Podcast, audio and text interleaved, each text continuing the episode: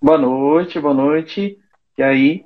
Gente, Pedro, tô tão feliz de você estar aqui comigo. Seja bem-vindo. É, essa live aqui, eu tô fazendo essas lives aqui no meu Instagram para poder captar o áudio, a gente conversar sobre algum assunto é, de pediatria, captar o áudio, assim, eu queria fazer uma live assim, uns 30 minutos, captar o áudio para ir para o podcast lá no Spotify. E assim, não muito longo para dar o caminho assim. A pessoa está indo trabalhar 15 minutinhos. Quem não conseguir acompanhar aqui online, 15 minutinhos na ida do trabalho ouve e 15 minutinhos de volta termina. É, e estou muito feliz de estar com você aqui. Pedro fez residência comigo de pediatria. A gente é muito amigo e, e eu tenho muita admiração por ele como pediatra. E ele fez é, subespecialização em infectologia pediátrica, está trabalhando agora é, faz consultório e no Hospital de Santa Maria, né, Pedro?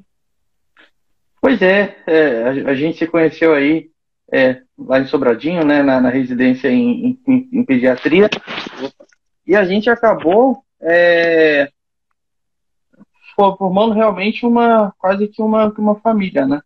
Então, fomos nós, Marley, Bárbara e Luciana, né? Então, a gente, a gente segue junto até hoje, coisa em comum, né? Porque normalmente é depois da residência o pessoal se separa, mas estamos, estamos, estamos juntos aí até hoje. E, enfim, a, a, apesar de com toda essa situação da pandemia, a gente naturalmente ter se, se afastado um pouquinho, fisicamente a gente ainda mantém o contato sempre, né? E, bom, é, então eu, eu, eu, fiz a infectologia pediátrica no, no, no HMIB, e a, além de estar no consultório, eu estou é, no Hospital de Santa Maria, é, no, no, no, núcleo de controle de infecção hospitalar, né? Então, eu fico. E, e, e, e também estou na, na rede DAS agora, né? Como infectologista pediátrico também.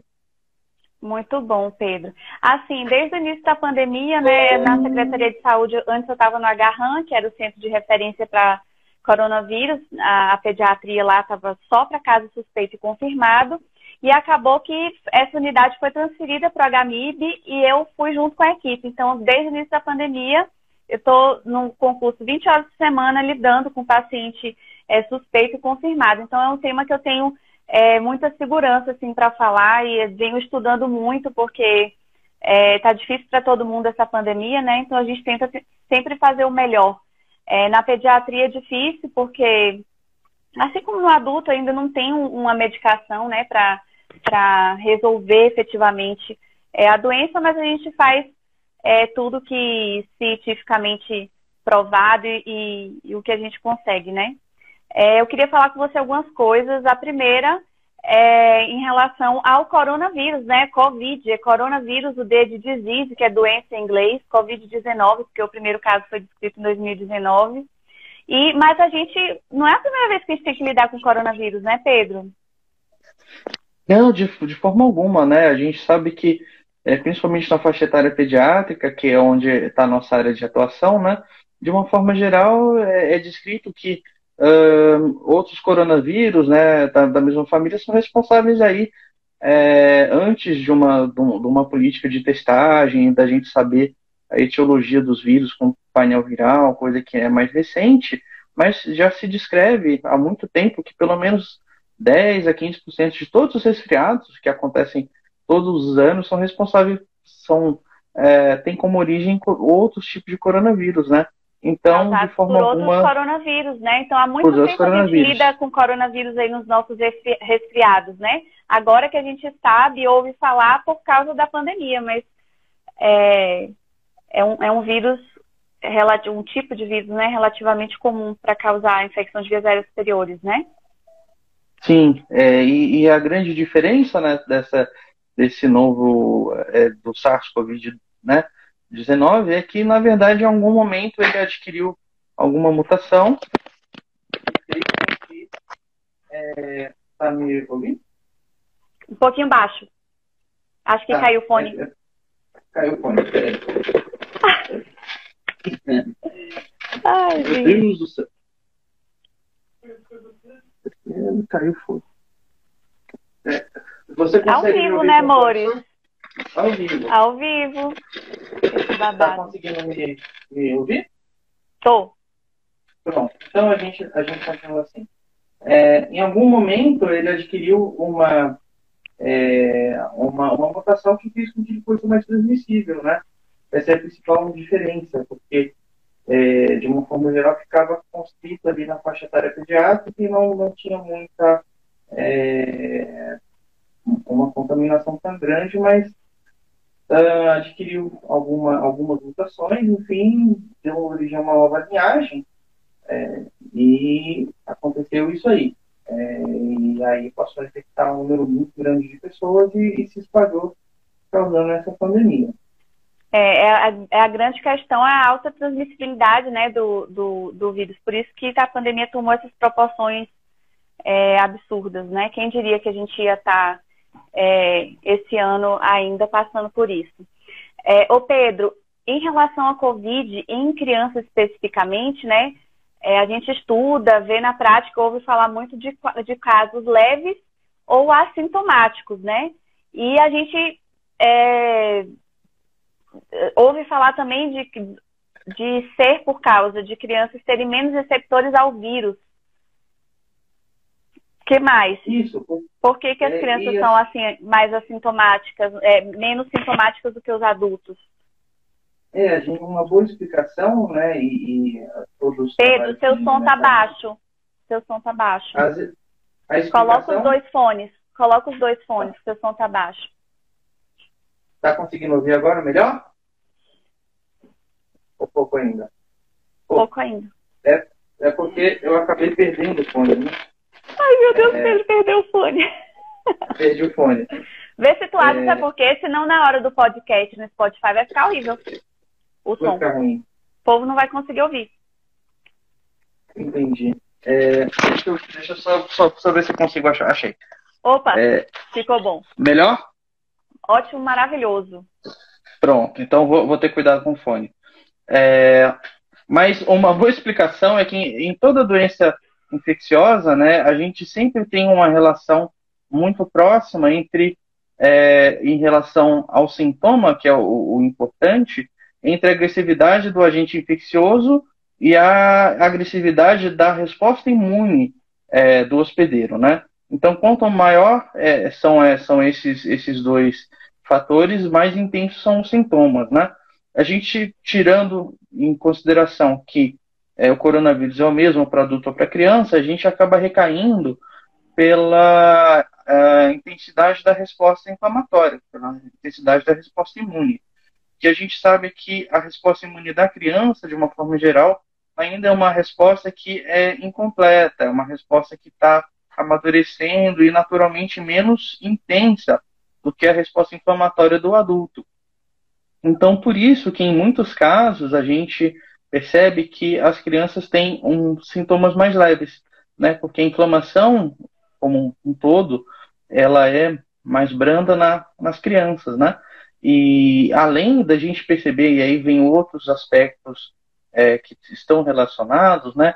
Como a gente já comentou, que mais ou menos 10 a 15% dos resfriados são causados por coronavírus, a gente percebe um certo grau de imunidade cruzada. Então, o corpo já produz uma resposta imune a um tipo de coronavírus e acaba tendo uma, uma resposta muito mais rápida e muito mais efetiva com relação ao, ao Covid-19, né? Essa também é, é, outro fator que a gente tem que levar em consideração. Tem um, um, uma outra coisa também, Pedro, que, assim, falando especificamente de, de criança, né?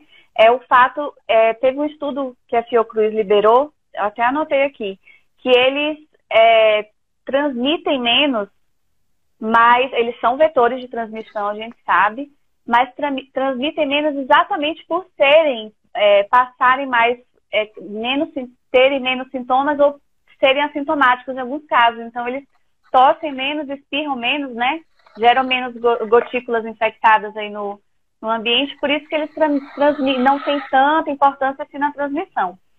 É, mas a gente sabe que, obviamente, né, em relação a isso de transmitir menos, a gente não pode desconsiderar a importância da criança ser um vetor realmente de infecção para alguém que tem um fator de risco na família também, né? Com certeza, porque é, independente de, de, de, criança ou adulto, né, grande parte das infecções pelo coronavírus, é, por incrível que pareça, elas são assintomáticas ou pouco sintomáticas, né?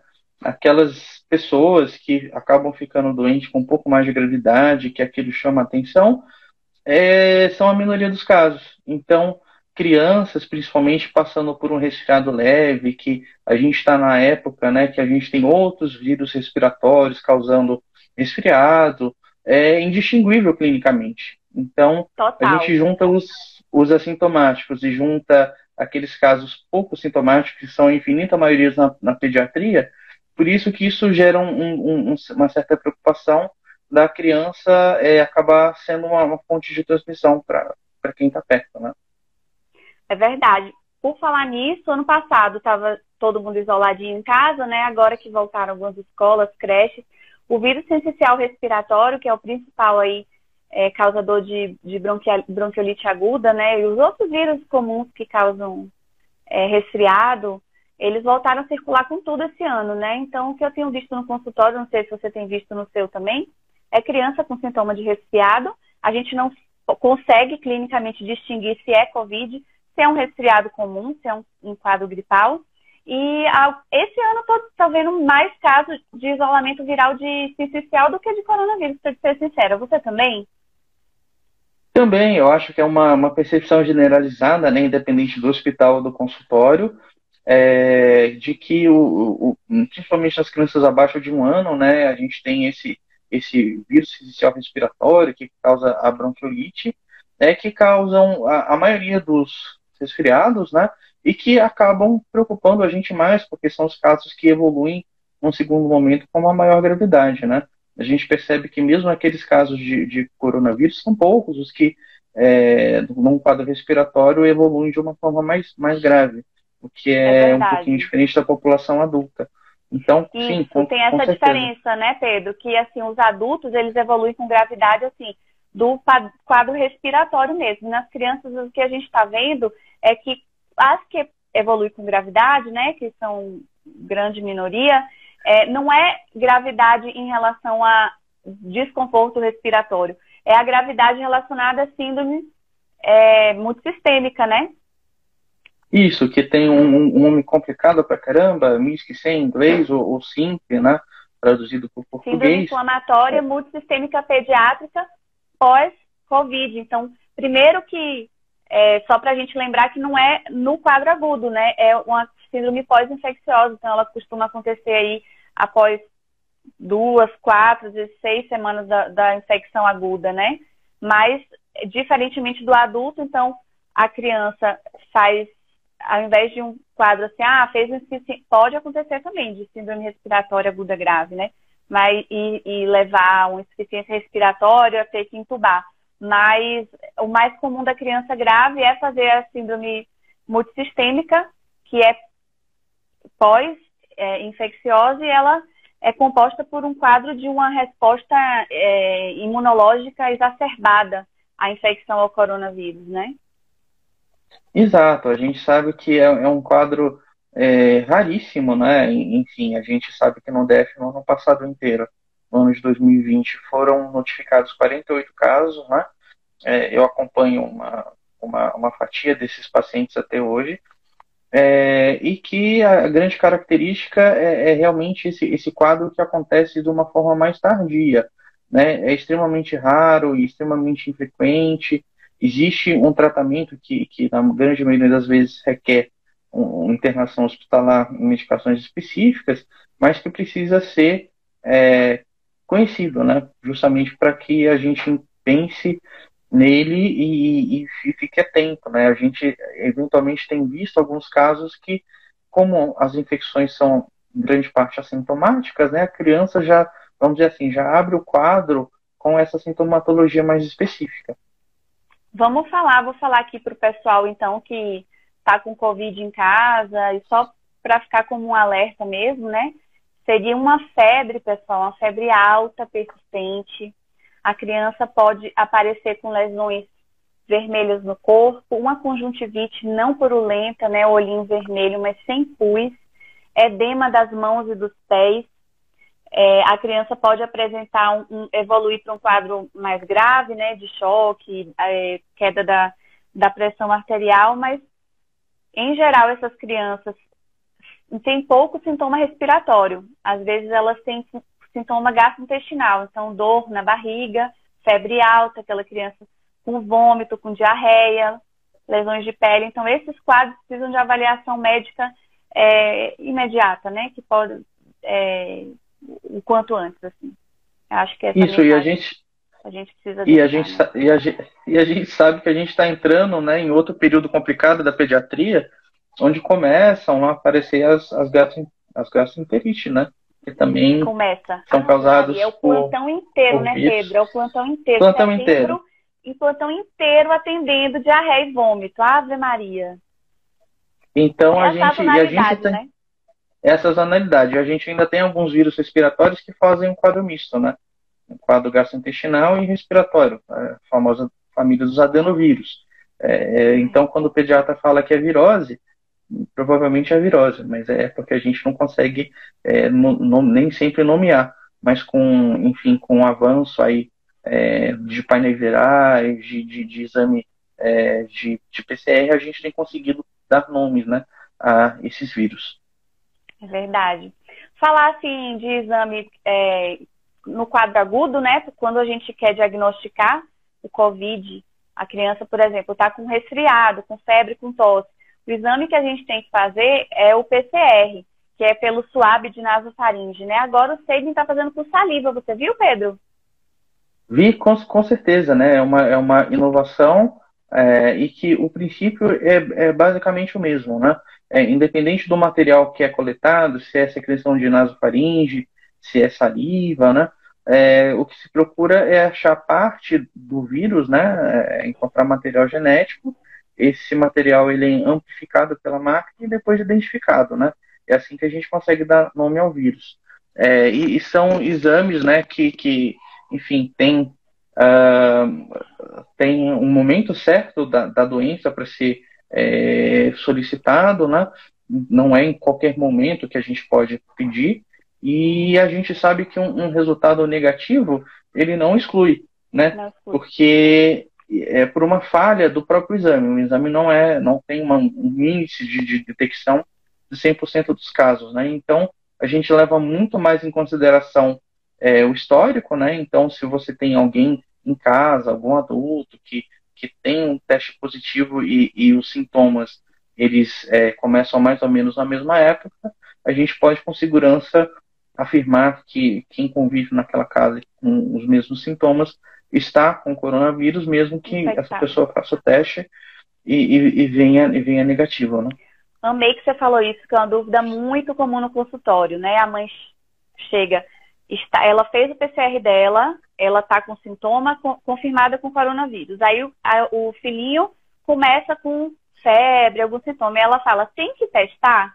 Então, é, a gente, a mãe estando infectada e a criança com sintoma, a gente já pode considerar positivo, não necessariamente, é, eu particularmente não recomendo em todas as crianças fazer o PCR, não. Não sei como é que você está fazendo no seu consultório, mas eu já considero infectado já manda isolar junto, como não tem tratamento, né? Fazer só o acompanhamento direitinho, mas eu, se a, se a pessoa tiver a condição de fazer o exame, beleza, mas se não, é, já considero como positivo. Mãe positiva com criança com sintoma, né?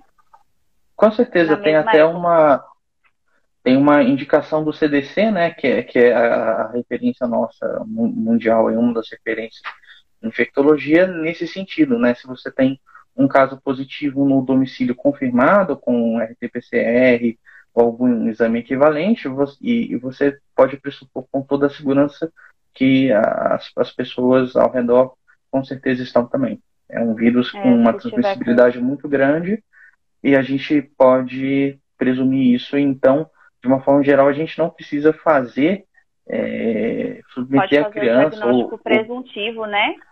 Submeter ao exame, beleza. A Mirella está perguntando aqui, a partir de quanto tempo seria mais indicado o PCR? a partir de 48 horas, né? E, e a gente fica exatamente naquela janela de 48 horas até mais ou menos oito dias, né, Pedro, para fazer o PCR.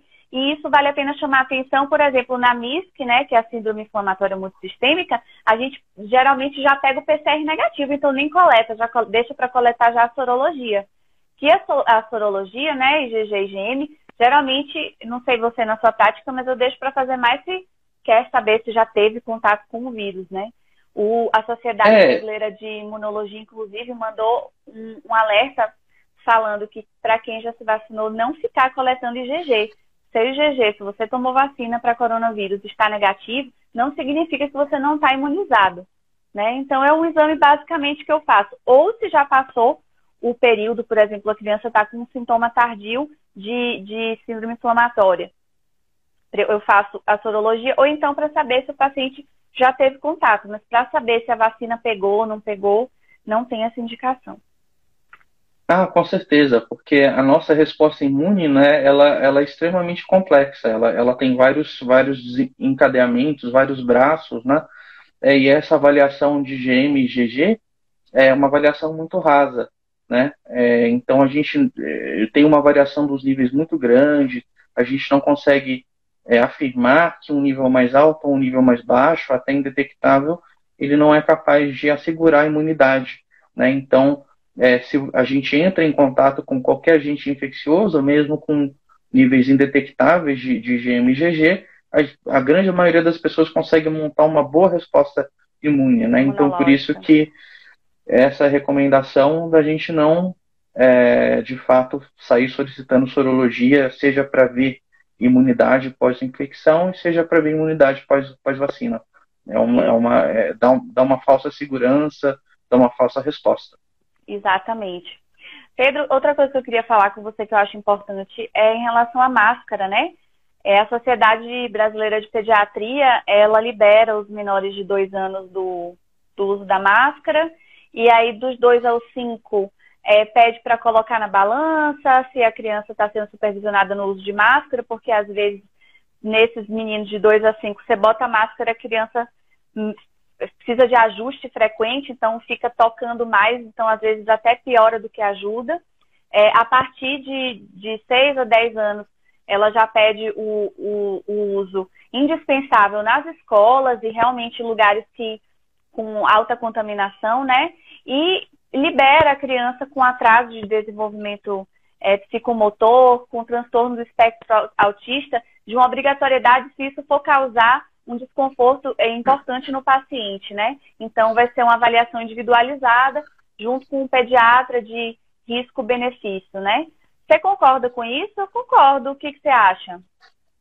Não, com certeza, né? Eu acho que a, e, e, também o pessoal pergunta também, ah, mas que tipo de máscara é melhor?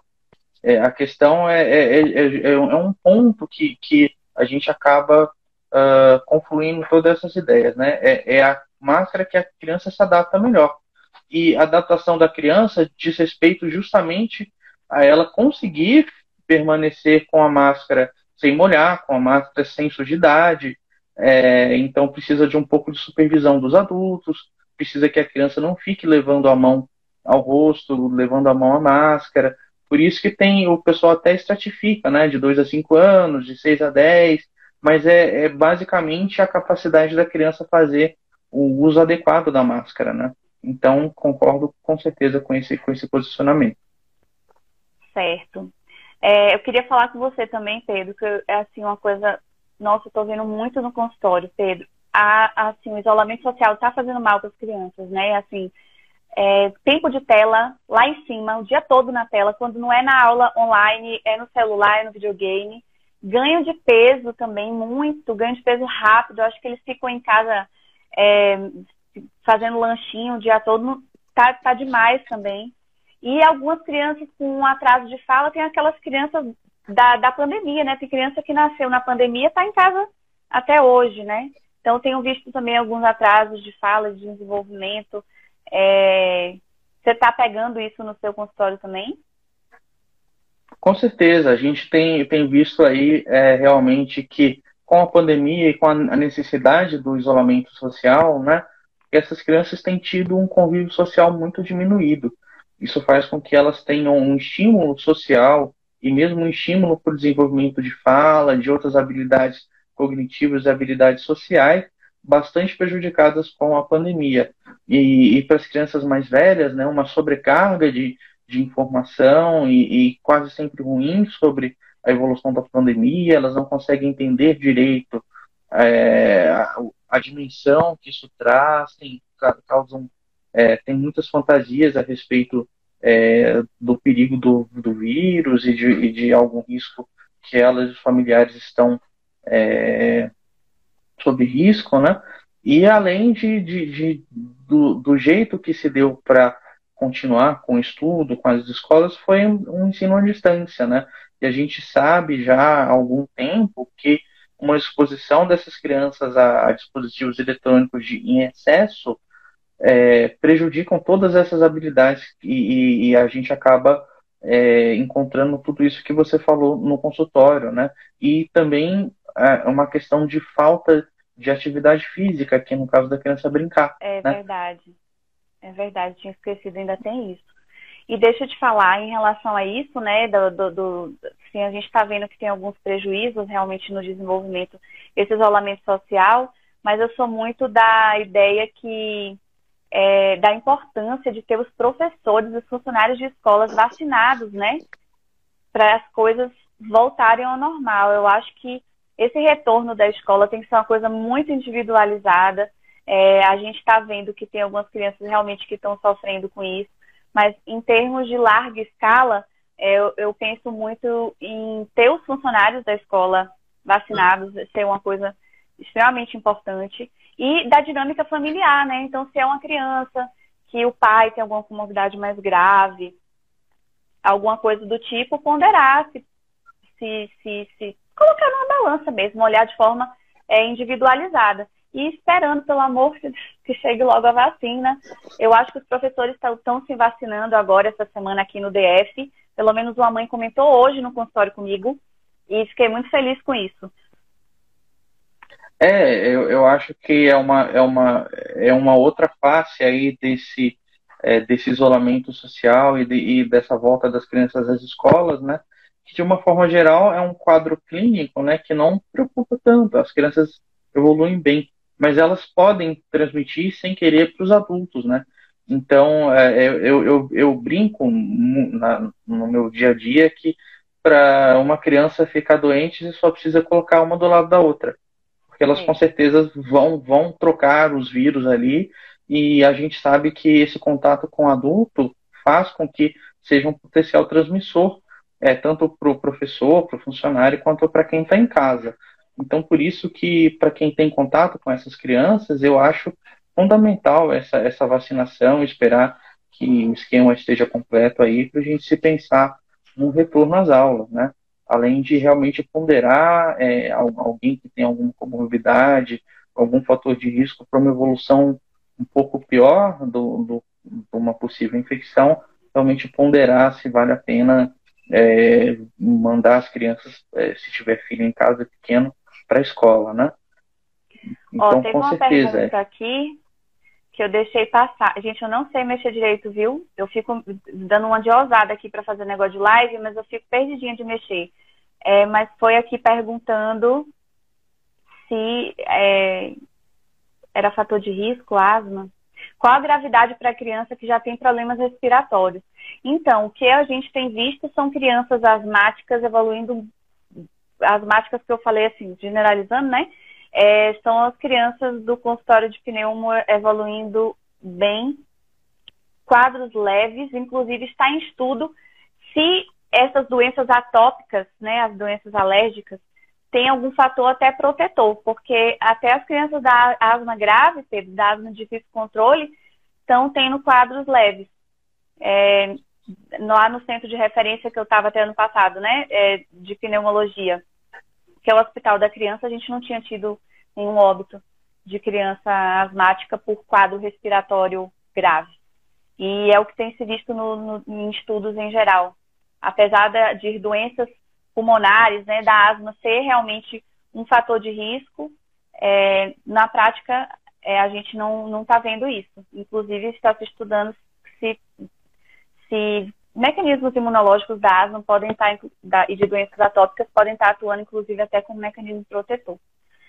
É, mas, pelo amor de Deus, segue os cuidados iguais. É, outra coisa que eu queria falar, Pedro, é de vacina. Ave Maria. Veja esses meninos vacinar também, né? É, pois é. A, a questão da vacinação é, é, uma discussão muito, muito ampla aí. Eu acho que nunca antes é, a gente viu vacina para alguma doença ser desenvolvida de forma tão rápida. É uma coisa inédita, é uma façanha aí da, da, da humanidade de uma forma geral. É, e a gente sabe que existem diversas vacinas sendo testadas, é, diversas vacinas sendo aplicadas com tecnologias distintas, né? Isso faz com que tenham pontos positivos e pontos negativos de cada uma delas. É, e, enfim, de uma certa forma, principalmente para os adultos aí, é, se a vacina ela foi liberada pela Anvisa, se ela pode ser aplicada, tome. Tome. Então, a vacina, vacina boa é vacina no braço, né? Então, é, é, o, o, trabalho da Anvisa tem sido extremamente criterioso.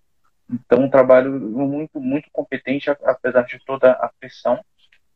E o que dá para a gente comentar com relação às crianças é que simplesmente não está sendo vacinado porque não se tem estudo.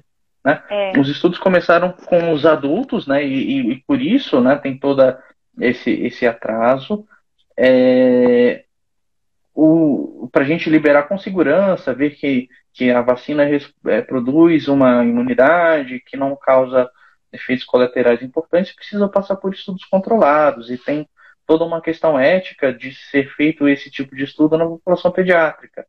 Então, mais um motivo para o atraso do, do estudo. Mas é, o que, que a gente tem de vacina já... liberada já, Pedro? A gente já tem a vacina da, uh, da, da Pfizer sendo liberado aí para adolescentes nos Estados Unidos, já está sendo testado também lá em crianças a partir de dois anos, né? A, tá, assim lá, como... lá, já está já tá em estudo a partir de dois a Pfizer, né? E já está liberado para acima de 12, né? Sim, sim. Para criança. E a, a, e a questão é que não tem dose para todo mundo, né? Mas a gente, a gente vai chegar lá. Da mesma forma, o pessoal tem esticado tem pegado os novos braços de novos ramos de estudo, o estudo aí original, e já, já tem sido, é, a gente sempre escuta aqui e ali, pessoal passando a testar essas vacinas em crianças e adolescentes já. Mas assim que for liberado, enfim, é vacina no braço. Com certeza. A Coronavac eu vi que está liberada para 18 anos ou mais, né? E eu queria que a, que a maioria de nós tomamos aqui, e outra coisa que eu queria falar foi de um estudo da USP, é, em que mães vacinadas é, estão liberando anticorpos no, no, no, leite materno até quatro meses, né? Então, isso é algo assim, que está em estudo ainda, mas que é válido a gente falar que está acontecendo, tanto essa passagem de anticorpos maternos pelo leite materno e pela placenta, né, nas gestantes que estão recebendo a vacina. Lembrando, gente, que gestante é, é, um quadro bem individualizado, o médico assistente que tem que fazer a indicação e que até o momento a vacina da AstraZeneca não pode ser é, aplicada em gestante, está contraindicada. Pois é, é, se achou um efeito adverso incomum em uma, uma gestante que fez uso, né, isso ainda está em investigação, é, mas até o momento está suspenso e, e se for eventualmente liberado, e a impressão é que vai ser liberado, é uma coisa que, enfim, precisa ser individualizada pelo, pelo assistente, né? Pelo médico assistente da gestante, é, mas que é uma, uma coisa que vale a pena se considerar, porque a gente sabe que, e aí reforçando a importância do aleitamento materno, né? Que não só contra o coronavírus, mas a gente tem a passagem de imunoglobulinas e de células de defesa pelo leite materno da, da mãe para o recém-nascido. Ah, mas por que, que então a gente tem esse tempo de quatro meses? porque é o tempo do estudo. Então, o estudo conseguiu avançar até quatro meses e percebeu que até lá a gente tinha passagem de anticorpos, né? É, então, muito provavelmente essa passagem vai ser mais duradoura, ainda vai para frente, até a gente tem na média aí de um ano, um ano e meio para as doenças de uma forma geral. Então, está aí a importância reforçar é, a passagem de anticorpos maternos aí pelo leite materno, notadamente nessa confusão que a gente está vivendo com o coronavírus. Leite materno é, é, vida, né? É ouro líquido, Ave Maria. Tem coisa melhor não para criança. É, ô Pedro, outra coisa. É, agora a gente está na campanha da vacinação da gripe, né? Que é a influenza. Uma coisa que eu queria falar, que eu sempre explico no consultório, que as mães falam assim, é, ah, tomou vacina da gripe, vai pegar menos resfriado na creche. Gente, a vacina da gripe é contra a influenza. A influenza, ela causa gripe, ela não causa, assim, pode causar resfriado também, mas a gripe é uma infecção de, de a vacina contra casos graves, né, de influenza que causa síndrome respiratória aguda grave, que é quando tem acometimento de vias aéreas superiores e inferiores. A vacina da influenza que a gente toma todo ano não é para prevenir esses resfriados dos outros vírus, né? Existem sei lá quantos mil vírus que causam resfriado, né? Mas só relembrar aqui da importância da vacinação da influenza e lembrar também que foi é, estipulado um, um, tempo de 15 dias, né? Se você tomou a vacina da gripe, esperar 15 dias aí para tomar a vacina da Covid, se chegar na sua idade. É, com certeza. Hoje no consultório foram pelo menos três mães que chegaram com essa queixa, né? Que a criança tomou a vacina contra a gripe, poxa, mas e teve continua... resfriado, sim. É. É, e, e, e, e, muita gente também relaciona, né, com. É, mas será que não foi a vacina que causou o resfriado? Muito pelo contrário. A gente sabe que especificamente falando da vacina contra influenza, contra é, influenza, a gente sabe que ela é feita por partes do, do vírus, né? Não, o vírus, vírus inativado, que, ela não causa doença. O vírus que está ali na vacina, ele não tem a menor capacidade de provocar doença, né? Então, é, é uma coincidência temporal, né? Da criança pega um, um resfriado, toma a vacina da gripe mais ou menos ali na mesma época e, e relaciona. Não, muito pelo contrário. E, é, Acaba que então coincide, tem, né? Tem essa tipo confusão. Assim, a gente coincide. toma a vacina da gripe na época da sazonalidade dos vírus respiratórios. Então, é, é coincidência. Realmente, a vacina é de vírus inativado no caso da doença. Né? Com certeza. Pedro, sabe outra coisa? Gente, eu tô cheia de assunto. Eu achava que. Eu, eu louca pra, pra essa live passar logo, porque eu quero que o podcast fique rápido pro povo ouvir também, indo pro trabalho e voltando. É só falar em relação à imunização, né? Os estudos, gente, eles é, a gente considera que o paciente está imunizado, primeiro que não tira a possibilidade de você pegar o Covid, não, né? O intuito da vacina é que você não evolua para um quadro grave. Mas é, os estudos são em relação a duas semanas depois da segunda dose. Então, tem muita gente que está adoecendo aí nesse meio tempo, entre a primeira e a segunda dose, né? Então, a gente precisa falar que os estudos são em relação a depois da segunda dose. E também que pode acontecer também de tomar as duas doses e acabar evoluindo para um quadro grave, porque a vacina não tem 100% de eficácia, né? Nem essa e nem nenhuma. Mas é muito menos provável você ter um, um quadro grave tomando a vacina do que, do que não tomando, né? Então, as pessoas que são contra a vacina falam, ah, mas tem gente que está ficando grave. Sim, é, geralmente é, raras exceções desses quadros que eu falei agora, né? Isso não é justificativa, gente. Tome vacina, pelo amor de Deus. E não é para ficar escolhendo marca de vacina, não. Aqui tiver, toma. O importante é tomar, imunizar quanto mais gente possível logo. Ninguém aguenta mais essa pandemia, não. Ai, não, eu não, né? É, é uma, é uma coisa assim, é, não, é, é, um, é um desabafo, né? A gente sabe que Bom, é, é, a, a, forma como é, as vacinas são aplicadas, né, é, em uma ou duas doses, a, a, grande maioria em duas doses, é porque lá no início, lá na pesquisa, foi pesquisado dessa forma. Então, a gente sabe que se uma, uma vacina é, foi liberada para ser aplicada, tem que ser feito de acordo com o esquema pré-estabelecido, né? Então, a gente sabe que então a gente tem vacinas que o intervalo é de, é de 15 a 28 dias, vacinas em intervalo é de 60 a 90 dias. Isso não é uma coisa que a gente pode mudar, mas a gente sabe que o esquema, que a eficácia daquela vacina, ela só vai ser é, semelhante àquela indicada se a gente completar o esquema. Então, isso significa, como, como você comentou, que no meio do caminho alguém pode ficar doente. Sim, a gente sabe que a grande intenção da, da vacina no primeiro momento é evitar ao máximo aqueles casos graves e, e evitar é, mortes e complicações, mas hum, nada na medicina é 100%, né? Então a gente sempre vai escutar é, um caso ali e ali de pessoa que tomou vacina e infelizmente não evoluiu bem. Mas todo mundo esquece de comentar dos milhares e nós já estamos na casa dos milhões de pessoas que tomaram as, as vacinas e se, se beneficiaram é, de um quadro clínico mais leve e eventualmente até assintomático, né? É uma coisa que é, todo mundo esquece de comentar. Já está claro, né? O, já a redução aí do número de internações dos pacientes mais velhos, né? Que, que já estão imunizados, gente. Não é, é coisa assim, é, é, é, ciência, né? Não tem muito que ficar. Não dá para compreender.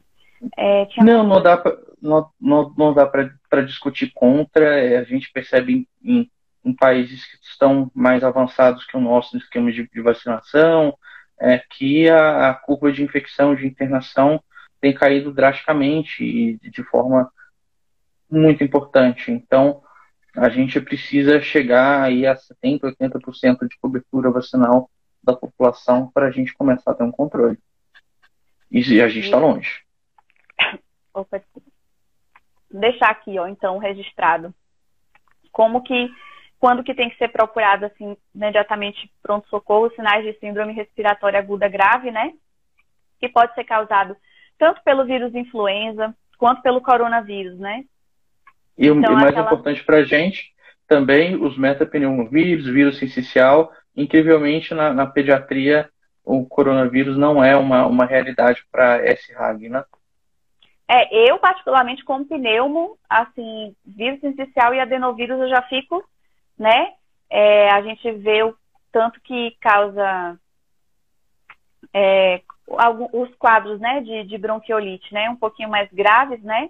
E aqui no meu, nos meus destaques, gente, tem um destaque que chama prenda, né, que são sinais de desconforto respiratório. Então, se seu menino está gripado, né, atenção àquelas febres altas muito recorrentes, é, se ficar com algum sinal desses de desconforto respiratório, tem que ser avaliado imediatamente por médico também. É, Para ser visto, né, saturação no hospital, porque sinal de hipoxemia também, febre alta com tosse, dispneia e hipoxemia já caracteriza a síndrome respiratória aguda grave, né? Então, precisa ser avaliado com calma, hospitalização, oxigênio, etc. E em relação à MISC, é, quadros um pouco mais tardios, que a criança evolui também com febre alta recorrente, né? Lesõezinhas na pele, conjuntivite, é, dor abdominal, diarreia, vômito. Acho que basicamente é edema de mãos e pés, né? Aí precisa também de avaliação médica, fazer uns examezinhos de prova de atividade inflamatória para avaliar gravidade do caso com calma. Just, justamente, tudo, tudo isso que, que você comentou é, é bastante importante e, e, e, basicamente tem que ser a criança quando apresenta alguma dessas alterações, enfim, que são visíveis, é interessante procurar o pediatra de confiança para que ele consiga avaliar melhor, né? A gente sabe que são muitos quadros que se é, confundem, né? então por isso que é importante que a criança seja avaliada para que a gente consiga separar aquilo que é mais grave daquilo que não é tão é, grave assim. Nessa época de pandemia, eu, tô, eu, eu, todos os postos eu coloco assim, a importância de uma avaliação médica nesses quadros respiratórios, porque não é mais daquele jeito, né? A criança está gripadinha e continua indo para a creche. Tá gripadinha, pode ser só um resfriado, mas pode ser Covid, né? Tem que ser avaliado, testado. Não mande o seu filho doente nem para a escola, nem para brincar com os amiguinhos embaixo do prédio, né? Não só pelo coronavírus, mas também por esses vírus causadores de bronquiolite que são transmitidos da mesma maneira, né? E que podem, algumas crianças terem uma evolução um pouquinho mais grave. Pedro, é, tinha mais uma pergunta aqui, ó. Já tem alguma vacina para criança? Já respondemos. Gravidade de problemas respiratórios, respondemos. O IgM do sangue e o PCR têm a mesma função? O IgM é para é identificar é, a infecção ativa, né? Mas a, o teste diagnóstico é PCR, não é IgM. For um caso de não tem possibilidade de, de, de fazer o PCR ou o teste. Agora tem outro teste que faz no, no é, nasal, que é o teste de antígeno, né, Pedro? Teste rápido de antígeno também é uma possibilidade. Mas o IgM, para mim. Se, é, o, o IgM, é, é o, o IgM é, ele, ele é um marcador para a gente de infecção aguda, né? Basicamente serve para isso. É, agora, o PCR tem outra função. É, o IgM está relacionado com a resposta imune. Então, ele demora para aparecer. Por isso que ele tem uma janela ideal de tempo para ser pedido. É, e para diagnóstico precoce, a gente tem atualmente realmente o PCR e o antígeno viral, que basicamente procuram achar é, vírus aí viável na, na, nossa via respiratória. Por isso a forma de, de se coletar e, e, e por isso que ele é pedido no momento mais precoce da infecção. Tem mais uma pergunta aqui para a gente encerrar. Ó. Criança pode usar KN95 ou PFF2? Não tem indicação. Eu até estava lendo o documento da Sociedade de Pediatria. É, elas indicam máscara comum mesmo. Não existe é, possibilidade financeira, logística de todo mundo poder usar N95, né? Então, não tem necessidade. É, então, é, é, só comentar mais uma coisinha, né? Que, enfim, a gente usa essas duas máscaras que são é, um pouco diferentes, né? Quando a gente está em contato com aerossol, né? Que, que basicamente está relacionado a procedimentos que a gente realiza dentro do hospital.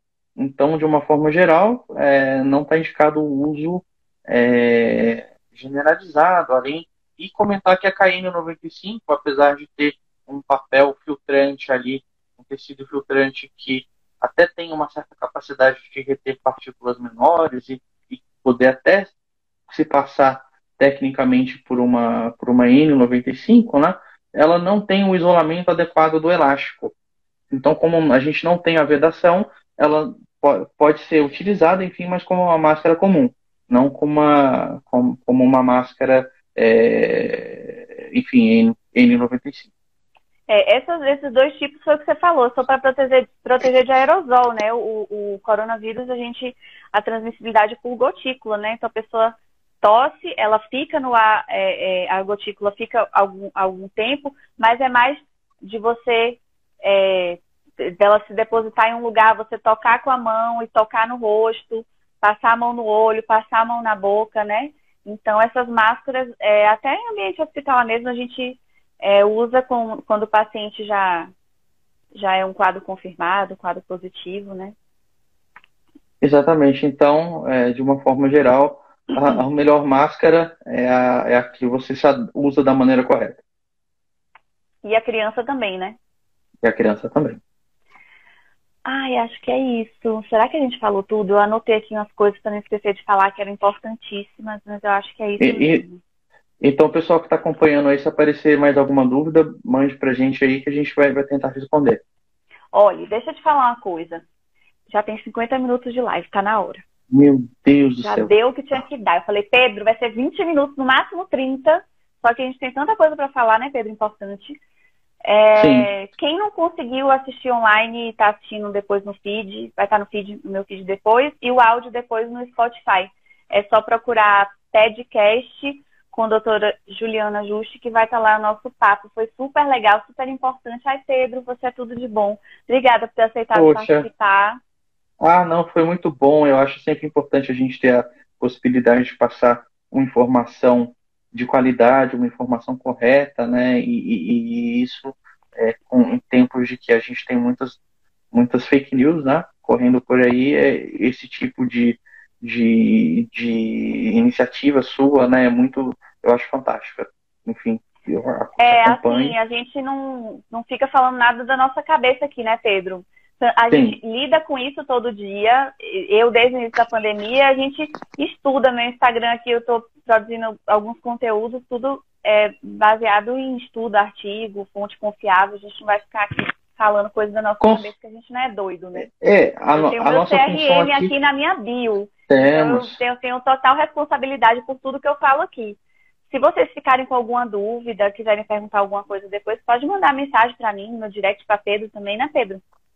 Também, também. E, e, então, reforçando que a nossa função aqui é só traduzir do Medicase é, por uma linguagem mais, mais acessível, né? E, então, por isso que é muito importante esse tipo de, de, de bate-papo aqui. Então é isso. É isso. Ah, sim, só do isolamento, rapidinho, que foi só a única coisa que eu acho que a gente esqueceu de falar, que é 10 dias a partir do primeiro dia de sintoma, né? Então, se a criança, é, em geral no consultório, a criança está gripada, é, resfriada, né? Que tem, tem diferença, tá, tá resfriada, se você está com sintoma, está confirmado com Covid, então a gente pode fazer um diagnóstico presuntivo, não necessariamente precisa coletar o PCR da criança. Lembrando que agora tem alguns laboratórios que estão tá fazendo pela saliva, então é um pouco menos doloroso que aquele suave só Jesus na casa. E se você já está positivo, não é necessário é, 100%. Você pode fazer um diagnóstico presuntivo da criança, vocês vão ter que se isolar cada um a partir do décimo do primeiro dia de sintomas é, até 10 dias, né? Isso, isso, isso é e de uma forma geral. Não mandar para a escola. Se resolver não, não fazer o teste, escola. não mandar para a escola, nem para o parquinho, nem para lugar Exatamente. Nenhum. Então, é, e a gente sabe que esse, essa é uma é um tempo médio de isolamento, né? Para outros vírus respiratórios isso é diferente, mas os estudos mostraram de uma forma segura para aqueles quadros leves, né? Que, que 10 dias, de uma forma geral, é um tempo adequado para evitar é, uma, uma, uma, uma transmissão, né? Então, para aqueles pacientes que ficaram. Ah, os, os pacientes. In... Calma, João, calma. Os pacientes internados, né? E, e, os, e os imunossuprimidos, enfim, é, tem um tempo de isolamento diferenciado, mas, mas de uma Isso. forma geral. É, de, de, uma forma geral, para a gente, para o nosso universo, o universo normal das pessoas são, em média, 10 dias paciente grave também tem tempo diferenciado e não precisa também. fazer PCR, gente. Para voltar para a escola, não, Isso. viu? Porque tem, tem alguns, alguns pais que às vezes Algumas escolas. fazem o exame, deu positivo, ah, não. Tem que fazer o exame de novo para dar negativo para voltar. Não tem nem essa indicação de fazer o exame de novo, tá? Tem gente aí ficando com PCR positivo aí um mês, dois meses, tá? Não significa que você está transmitindo. Então, fez o PCR de diagnóstico, não tem necessidade de repetir depois, não se deu positivo, né, assim, para dizer, ah, está negativo, agora eu posso voltar. Não tem essa necessidade.